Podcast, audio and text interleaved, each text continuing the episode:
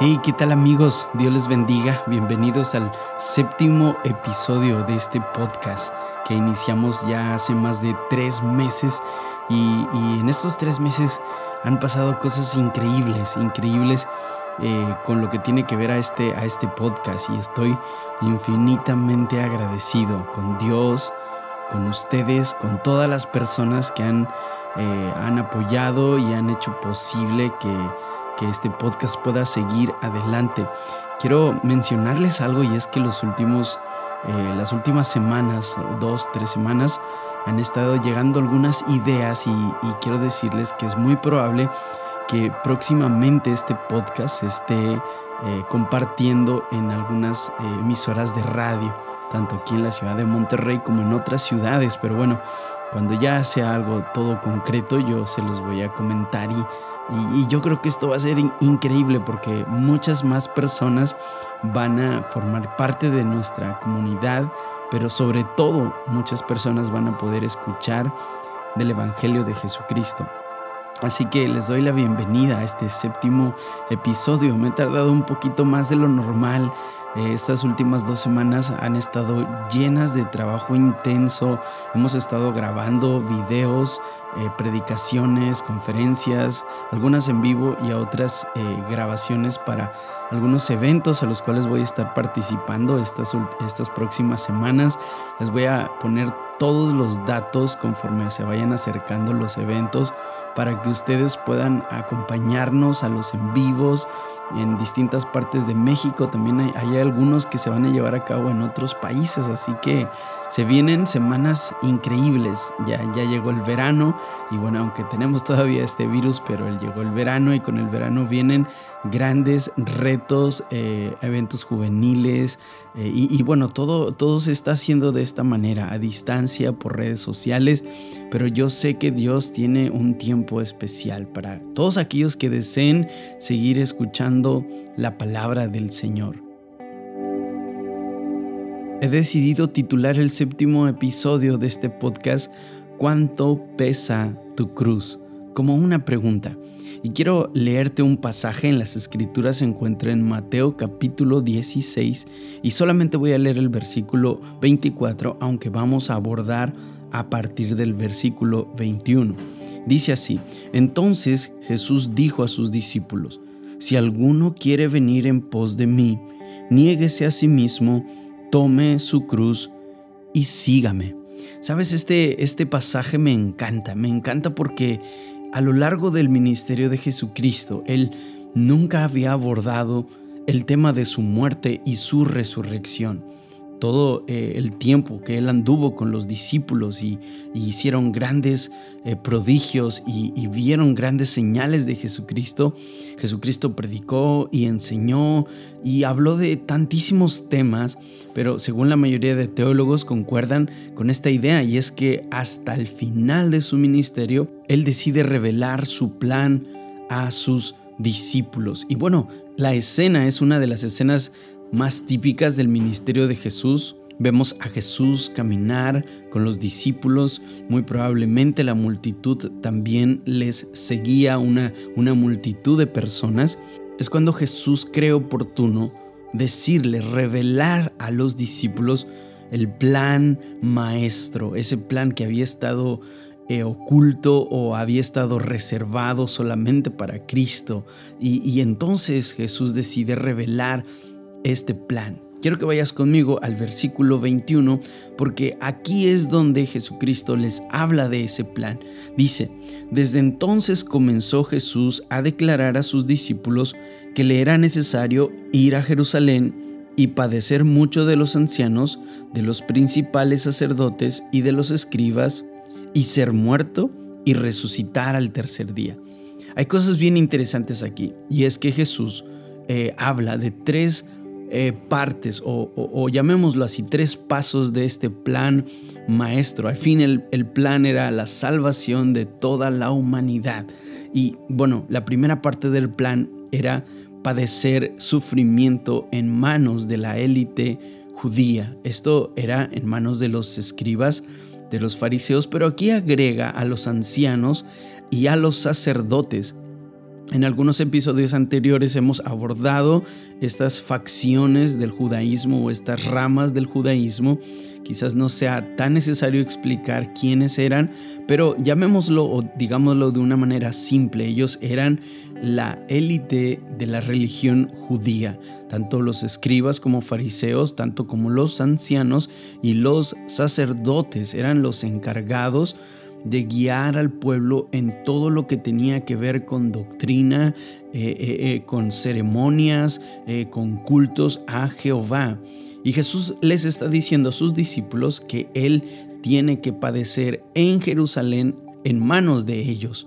Esto es una predicción de lo que pasaría. Conocemos cómo concluye el ministerio de Jesús siendo apresado y llevado ante el Sanedrín judío y juzgado precisamente como él le dice a sus discípulos por manos de escribas, fariseos, sacerdotes y ancianos de Jerusalén. Así que, de alguna manera, los discípulos ya sabían esto, sabían que Jesucristo iba a padecer, inclusive con ellos había padecido. Pero ahora Jesucristo les está hablando de algo mucho más concreto, un plan que se iba a confabular en contra de Jesús y los que iban a promover este plan iban a ser aquellas personas que más rechazaron el ministerio de Jesucristo. Así que en pocas palabras Jesús les está diciendo, tengo que ir a Jerusalén y tengo que padecer sufrimiento en manos de las altas esferas del judaísmo. Pero la cosa no iba a quedar aquí. Jesucristo habla de la segunda parte de este plan, llamémoslo así. Jesús dice que además de sufrir en manos de la élite judía, Jesucristo habla de una segunda parte de este plan divino. No solamente él iba a padecer, no solamente iba a ser perseguido, iba a ser calumniado, sino que él iba a morir. Y Jesucristo siempre fue eh, muy incisivo en el cumplimiento de las profecías. Y, por ejemplo, el profeta Isaías en el capítulo 53 eh, describe de una manera perfecta estos sufrimientos que Jesús viviría, que él iba a ser azotado, que iba a ser llevado como cordero que no iba a abrir su boca, Isaías relata específicamente y con un detalle majestuoso todos los padecimientos de Cristo. Pero no solamente habla de los padecimientos, sino que Isaías dice que iba a ser sacrificado, que el Cordero de Dios iba a ser sacrificado. Quizás los discípulos tenían alguna idea, pero Definitivamente habían olvidado por completo la obra redentora de Jesucristo. Ellos estaban fascinados con el Mesías que sanaba a enfermos, que levantaba a los paralíticos, que daba vista a los ciegos, que eh, resucitaba inclusive a los muertos y hacía grandes prodigios. Pero de ninguna manera ellos tenían la mente enfocada en que Jesús algún día iba a morir, hasta que Jesucristo lo revela y les dice, y, esto viene a conmocionar, Jesucristo dice, voy a ser perseguido, me van a calumniar, me van a, lastimar, voy a sufrir, pero no solamente eso, voy a morir. y esto tuvo que haber roto el corazón y la mente de los discípulos. Y para concluir este plan maestro, este plan divino, Jesucristo dice, pero al tercer día voy a resucitar. Y en mi humilde opinión, aquí está condensado el plan más glorioso en toda la historia del cosmos. Es impresionante porque Cristo está plasmando la obra redentora, cómo Él haría posible que nosotros tuviéramos vida eterna, cómo nos reconciliaría con el Padre a través de su sacrificio. Pero es algo increíble que Jesucristo plantea y descubre eh, este plan a los discípulos, pero ellos no lo entienden de esta manera. Eh, hay tres razones, hay tres motivos por los cuales los discípulos no entendieron. Número uno, los discípulos tenían una idea de Jesús totalmente distinta. Ellos veían en Jesús un libertador, un liberador, eh, una especie de Moisés cuando saca al pueblo de Egipto. Recordemos que eh, todos los judíos y toda Jerusalén estaba subyugada bajo el imperio romano. Así que ellos al ver a Jesús, ellos estaban casi convencidos de que Él traería esa estabilidad. No veían a Jesús solamente como alguien que puede hacer grandes señales y prodigios, sino que veían a Jesús como, como alguien que podía liberarlos, al fin, una vez y para siempre de la esclavitud, ya sea de los romanos, ya sea de los griegos, ya sea de las naciones que le conquistaran. Claro, ahora estaba Cristo, el Mesías, el Hijo de Dios, pero ellos tenían conceptos errados acerca de quién era Cristo y lo que haría Cristo. Y saben, cuando Jesucristo menciona eh, la resurrección, ellos tenían una idea. Es más, la teología judía habla de la resurrección al final de los tiempos. Ellos tenían una corta eh, mentalidad o una corta ideología de la teología de la resurrección. Ellos creían que para que alguien pudiese resucitar, necesariamente tenía que haber alguien, otra persona, que ejerciera el poder para resucitarlo como Cristo lo hizo. Cristo resucita a la hija de Jairo, Cristo resucita a Lázaro, Cristo. Pero ahora Jesús estaba muerto. ¿Quién lo iba a resucitar? La mayoría de teólogos piensan que por esto ellos no tomaron en cuenta o, simplemente se les hacía imposible que Jesucristo podría resucitar, porque ¿quién le iba a resucitar? Así que este malestar de los discípulos se ve en la actitud de Pedro. Mira lo que dice el versículo 22 porque aquí es donde se recoge el sentir de los discípulos y la escena es muy gráfica. Imagina a los discípulos caminando y detrás de los discípulos la multitud y siempre se repetía la misma el, dinámica. Jesús caminaba delante de los discípulos. Pero imagina, Jesús está caminando y de pronto Jesús empieza a decir que va a ser perseguido, que lo van a, llevar a Jerusalén y ahí va a ser juzgado y, y los escribas, los fariseos, los sacerdotes, los ancianos pero no se queda ahí, sino dice, y voy a morir. Y luego dice, y el tercer día voy a resucitar. Y entonces esto causa una gran conmoción en los discípulos, que quizás se reunieron y enviaron a Pedro a hablar con Jesús. Mira lo que dice el versículo 22. Entonces Pedro, tomándolo aparte, comenzó a reconvenirle.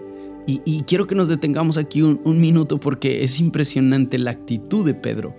En este mismo capítulo, en el capítulo 16 de Mateo, Pedro en unos versículos anteriores había recibido una de las revelaciones más impresionantes de todo el Nuevo Testamento.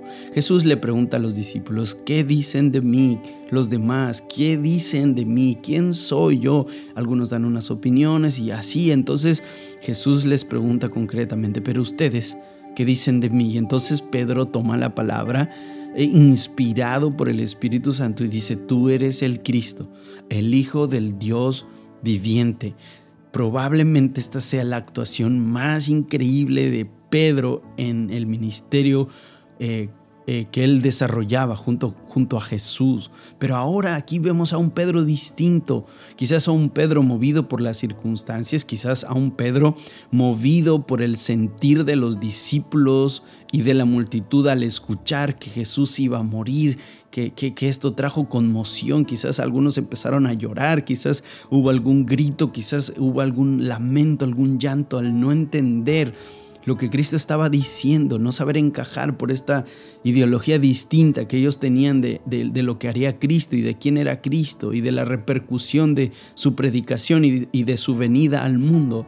Entonces Pedro, recordemos, Jesús iba caminando delante de los discípulos, los discípulos iban detrás de Jesús, pero este texto sugiere que Pedro eh, eh, ¿cómo podemos decir? Aprieta el paso y alcanza a Jesús y lo toma del brazo.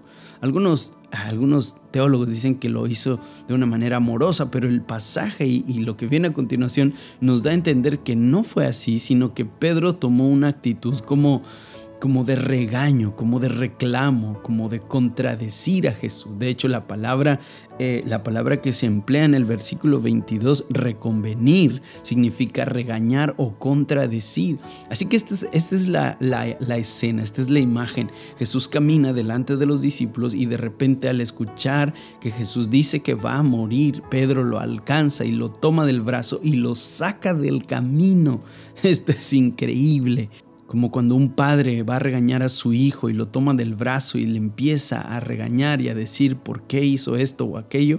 Esta es la misma actitud de Pedro, movido quizás por la multitud, por los discípulos, muy probablemente Pedro tiene que hablar con Jesús. Y lo que Pedro dice habla mucho de lo que se sentía en el ambiente, quizás lo que estaban hablando los demás, lo que estaban diciendo. Entonces Pedro le dice a Jesús, Señor, ten compasión de ti, en ninguna manera esto te acontezca. Y esta expresión traducida literalmente del griego significa o, se puede traducir como Dios nunca permitirá que esto te pase jamás, Jesús. Una doble negación. Pedro le dice a Jesús, no va a pasar, Dios no lo va a permitir que esto te suceda. Ahora, ¿cuál es la respuesta de Jesús? ¿Cómo responde Jesús a, este planteamiento de Pedro? Y, mira, lo, podemos ver de muchos ángulos y, y, de hecho así se estudia de varios ángulos este pasaje. Algunos dicen, Pedro lleno de amor, lleno de compasión, lleno de tristeza, le dice a Jesús, cambia tus planes. Algunos otros dicen, no, Pedro se enoja por, por todo lo que ellos habían hecho por Jesús y cómo habían caminado con Cristo y, todo lo que ellos habían vivido y ahora Cristo dice que va a morir, pero lo, real, la, la realidad es que algo estaba pasando y Pedro definitivamente estaba estaba siendo usado por Satanás. ¿Por qué digo esto? Porque la reacción de Jesús es instantánea. Jesucristo no duda ni un al escuchar este nuevo planteamiento de Pedro. Jesús les dice, voy a sufrir y voy a morir y voy a resucitar. Y Pedro le dice, de ninguna manera esto te ocurrirá. Dios nunca permitiría que tú murieras y que tú sufrieras. Hay una expectativa errada de lo que Jesucristo haría en el mundo. Y esta expectativa estaba eh, o nacían los discípulos. Ellos creían en un Mesías libertador que viniera a aplacar la ira romana, que, que, que, volviera a restituir el honor de, de Israel. Pero Jesucristo tenía la mente puesta en las multitudes, Jesucristo tenía un plan más grande, más grande que solventar las cuestiones políticas o económicas o volver el honor a Israel. Jesucristo tenía la mirada puesta en el plan más glorioso de toda la humanidad. Así que Jesús no duda. Y el versículo 23 es increíble porque Jesucristo le habla a Pedro de una manera tan dura. Dice, pero él volviéndose, dijo a Pedro, ¿qué significa volviéndose? Es interesante porque si, si tomamos toda la escena lo podemos ver así. Jesús caminaba delante de los discípulos, los discípulos iban detrás y detrás de los discípulos la multitud. En un instante, al escuchar Pedro que Jesús habla de su muerte, lo alcanza, lo saca del camino del brazo y le dice, no te va a ocurrir, no lo, no lo digas, Dios no lo permitirá. Entonces dice la escritura que Jesús volviéndose. Esta palabra se traduce como dando la espalda. ¿Qué significa eso? No sé si te ha pasado alguna vez, quizás sí, que te están regañando, que te están diciendo algo, que te están recriminando algo, pero la persona que te lo está diciendo no tiene el poder ni tiene la autoridad, no es la persona indicada para darte instrucciones de tal manera que tú te enfadas, te enojas y lo dejas hablando solo, simplemente te das la vuelta. Es exactamente lo que pasó cuando Pedro empieza a regañar a Jesús, a contradecir el plan más glorioso para toda la historia de la humanidad. Jesús se da la vuelta y le da la espalda. Esto es increíble, la respuesta, la reacción de Jesús y en voz alta y girándose hacia los discípulos y hacia la multitud como sabiendo que, que Pedro era como que la voz de todos ellos, le dice unas palabras tan duras. Jesús le dice a Pedro, quítate delante de mí, Satanás, me eres tropiezo. Jesucristo estaba viendo en Pedro un ataque directo del enemigo. Sabemos que Satanás había atacado a Jesús antiguamente, antes de que comenzara el ministerio en el desierto. Tres veces Satanás lo tentó. Y me encanta cómo concluye esta historia de las tentaciones de Cristo en el desierto, cuando Jesucristo le dice, Vete de aquí, te reprendo, Satanás, como diciéndole, me despido de ti, acabé de hablar contigo, no más, no más eh, eh, eh, tiempo, no más concesiones, no te voy a escuchar más. Así termina. Y es la misma expresión que utiliza Jesús aquí cuando le habla a Pedro, como diciéndole, ahora ya no eres Pedro, sé que eres Satanás y te hablo directamente a ti, Satanás, y te digo, quítate delante de mí porque me eres tropiezo, como diciendo, yo tengo unos planes y, y esos planes se cumplirán y tu propósito es entorpecer los planes del Padre, por lo tanto, quítate de mi camino, porque tienes la mirada, y esto es lo que le dice a Jesús, porque tienes la mirada puesta en los hombres y no en las cosas del cielo y no en las cosas divinas y no en el plan completo, en el plan redentor. Esto tiene que hablarnos tanto en nuestro tiempo, en nuestro contexto social, en nuestro contexto de amigos, de iglesia, en esta situación que estamos viviendo tan particular en nuestra sociedad. Cuidado, cuidado con los Pedros que te sacan del camino reconviniendo, queriendo que cambies tu esencia. Cuidado con los Pedros que te susurran al oído y te dicen que el plan de Dios no se cumplirá en tu vida. Cuidado con esas conversaciones, cuidado con esos pensamientos, con esas actitudes, cuidado con esas adicciones, cuidado con esas cosas que te sacan del camino de la verdad, que te sacan del camino, del plan que Dios tiene Jóvenes, hermanos, hermanas, chicos, cualquiera que esté escuchando este podcast, quiero decirte que Dios tiene un plan. No hay plan B, ni hay plan C, ni hay plan no. Es un único plan. Cristo vino al mundo para salvar a todo aquel que cree en su nombre. Ese es el plan de Cristo y Él lo cumplió. Pero los discípulos no lo vieron así. Pedro no lo vio así. De tal manera que, que Cristo ve a Pedro siendo presa de Satanás, siendo usado por Satanás. Cuidado, cuidado chicos, chicas, jóvenes, hermanos, porque Satanás puede usar a cualquiera. Se usó a Pedro. Cuidado, hay, muchos que se están dejando usar por Satanás, confundiendo a muchas personas. El argumento que Jesús utiliza para rebatir el argumento de Pedro es decirle, tu mirada está puesta en las cosas humanas, no en las cosas divinas. Y esto nos habla de perspectivas. La perspectiva divina choca con la perspectiva humana. La perspectiva divina era sufrir y padecer y morir y al tercer día resucitar. Y la perspectiva humana era un Mesías salvador, un Mesías redentor, un Mesías político, un Mesías liberador. Estas dos perspectivas chocan, la perspectiva del reino de los cielos, la perspectiva de millones y millones de seres humanos obteniendo la salvación en Cristo y la perspectiva humana era la salvación es para nosotros. Quédate con nosotros, no te vayas, quédate aquí, te necesitamos, pero el plan de Cristo se iba a cumplir a como diera lugar. Así que me fascina, me encanta la actitud de Cristo, definiendo eh, lo que Él haría, dejando a un lado la ideología, el pensamiento de Satanás, el susurro. Recordemos, esta es una de las últimas historias que Jesucristo pasa con sus discípulos. Él estaba ya a punto de entrar en la última fase de su ministerio, de su vida inclusive, y es una última tentación. Satanás vuelve a lanzar este dardo. Quiero decirte una cosa, estamos viviendo tiempos tan peligrosos, tan difíciles y Satanás está susurrando y está usando mil y una formas para sacarte del camino. Y cuando Él te saca del camino, Él te va a empezar a susurrar.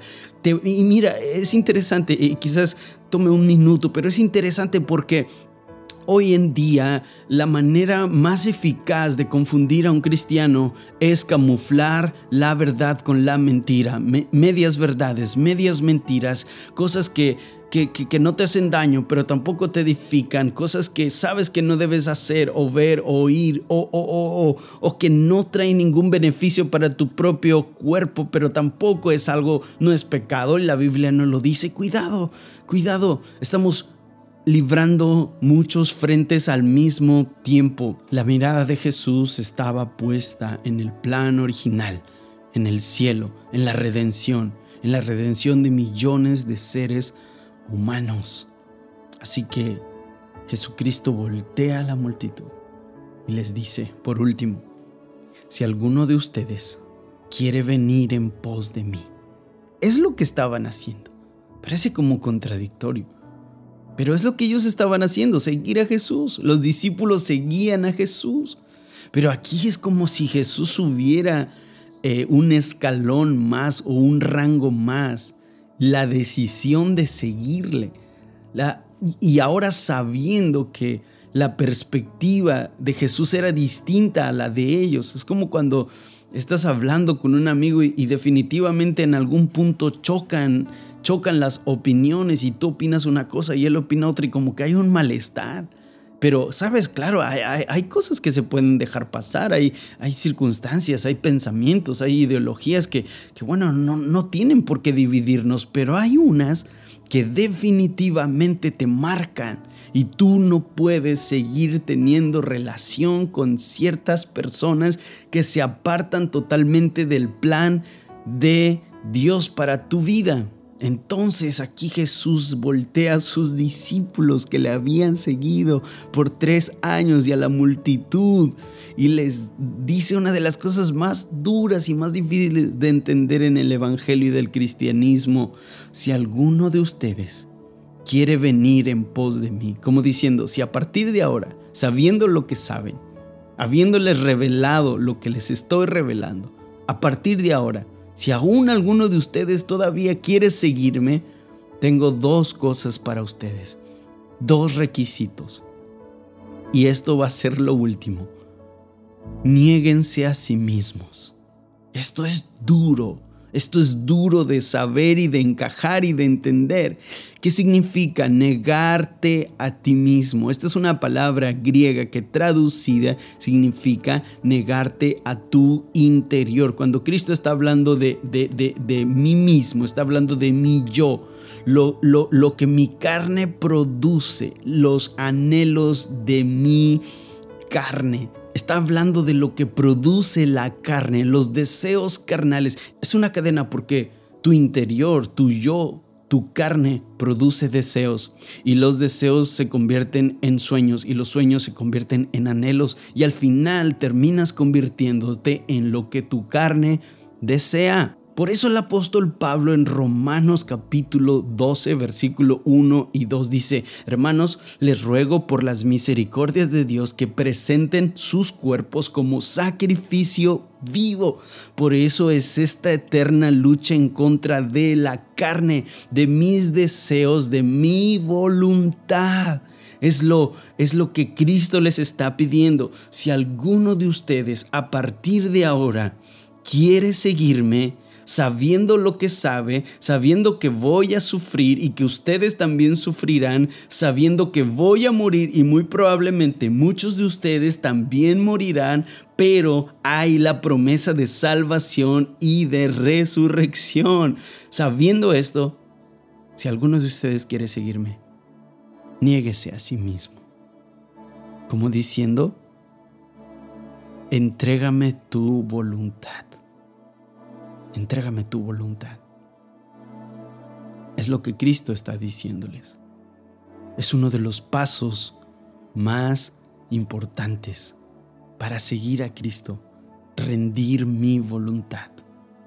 Por eso Pablo mismo en Gálatas capítulo 2 versículo 20 dice, con Cristo estoy juntamente crucificado. Crucifiqué mi carne. ¿Qué es la crucifixión? Y este es el segundo paso que Jesucristo les dice.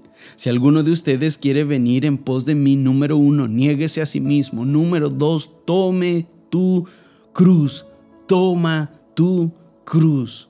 No dice toma mi cruz, porque no todos iban a ser crucificados. No dice, toma la cruz de tu compañero, toma la cruz de tu papá o de tu mamá o de tu hermano, del pastor o del diácono. No. Jesucristo dice, toma tu cruz. Cada uno tiene una cruz. ¿Y qué es la cruz? Dos cosas para decir de la cruz. Número uno, los crucificados eran las peores personas de la sociedad. Los asesinos, los pedrastas, los ladrones, eh, eh, eh, los estafadores, las personas más viles. Y estos recibían como castigo la cruz. Jesucristo fue crucificado.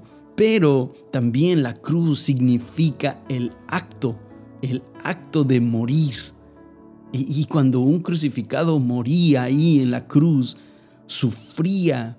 Era, era una de las muertes más dolorosas, era como un martirio. Y, entonces Jesucristo cuando dice, toma tu cruz, se está refiriendo al acto de morir a nosotros mismos. Cuando nosotros llevamos nuestra humanidad, nuestra carnalidad, eh, ¿cómo le podemos decir? Nuestro ego a la cruz, ahí va a sufrir, nuestra carne va a sufrir. Nuestro ego va a sufrir, pero ahí en la cruz va a morir. Y cada uno tiene su cruz personal. Lo que para mí es mi cruz no lo es para ti, ni, ni, ni, ni, lo que es para ti una cruz es para tu hermano. Cada uno tiene su propia cruz y esta cruz nos habla del paso de decidir entregar mi vida por completo a Cristo. Toma tu cruz y sigue a Cristo. Entonces después de que mueres a ti, después de que llevas tu ego, tu carne a la cruz, entonces ahora puedes seguir al Maestro. Es impresionante, Pablo dice, con Cristo estoy juntamente crucificado ya no vivo yo, te das cuenta, crucifiqué mi carne, crucifiqué mi ego. Pablo tenía tantas cosas que decir de sí mismo, judío de judíos, fariseo de fariseos, criado a los pies de uno de los maestros más grandes de la época llamado Gamaliel, por lo menos unos tres o cuatro idiomas. Pablo subió al tercer cielo y bajó. Él solo escribe más del 80% del Nuevo Testamento y declara, soy un crucificado. Él no habla de sus logros, Él no habla de sus éxitos, Él no habla de lo que humanamente pudo conseguir. Él dice, si he de compararme con alguien, si he de asociarme a alguien que sea al Cristo crucificado, ahí donde yo crucifico mi voluntad, ahí donde yo crucifico lo que anhelo, lo que quiero, lo que más amo. Pero ¿sabes quién se va a oponer a que esto ocurra en tu vida? Satanás. Satanás te va a sacar del camino, así como Pedro tomó del brazo a Jesucristo y lo orilló y le dijo, no va a pasar, esto no va a suceder. Cuidado, cuidado con esto, porque el plan de Dios quiere cumplirse en tu vida. Él quiere que se cumpla su hora. Él quiere que tu voluntad sea doblegada porque sus sueños, sus anhelos para ti son mejores de los que tú tienes para ti mismo. Es hora de levantarte. Es hora de empezar y dejar todas aquellas cosas que te separan del camino y te llevan y quieren contradecir el plan que Dios tiene para tu vida. Así que te digo, toma tu cruz. Por eso se llama así este episodio. ¿Cuánto pesa tu cruz? Porque pese lo que pese, nunca pesará más que la cruz de Cristo. Nunca pesará más que la cruz del Maestro. Él ya nos dio la vida eterna. Solamente acéptale. Entrégate por completo a su voluntad. Crucifícate cada día, crucifícate cada día y síguele. Estoy súper contento y emocionado de que podamos compartir este tiempo cada, cada dos semanas. Me gustaría hacerlo más seguido chicos, pero la verdad hemos estado con muchas cosas, pero Dios sabe que disfruto demasiado este tiempo.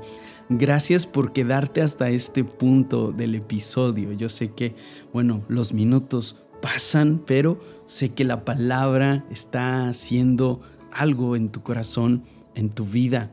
Como siempre te digo, ayúdame a compartir este podcast, por favor, ayúdame a compartírselo a tus amigos, amigas, eh, tu, familia también en redes sociales. Sabes que estamos ahí en, todas las redes sociales. También estamos en Instagram. Puedes seguirme como arroba Mike Lagos. Y sabes que ahí estamos distribuyendo el podcast, subiendo pequeños videos del podcast. Este, también estoy en Facebook, igual como Mike Lagos. En YouTube también ahí está el podcast. Hay gente que lo sigue bastante por YouTube. Eh, eh, también está en Spotify, en Apple Podcast y en Anchor. Así que estas son las plataformas del podcast. Y bueno, Dios les bendiga a todos. Les envío un fuertísimo abrazo desde aquí, desde Monterrey, México, donde vivo junto a mi esposa. Donde quiera que estés, donde quiera que nos estés escuchando, sea México, Centroamérica, Sudamérica, España, no importa dónde estés, Dios te bendiga, Dios te bendiga y gracias por estar aquí en este podcast. Nos vemos hasta la próxima.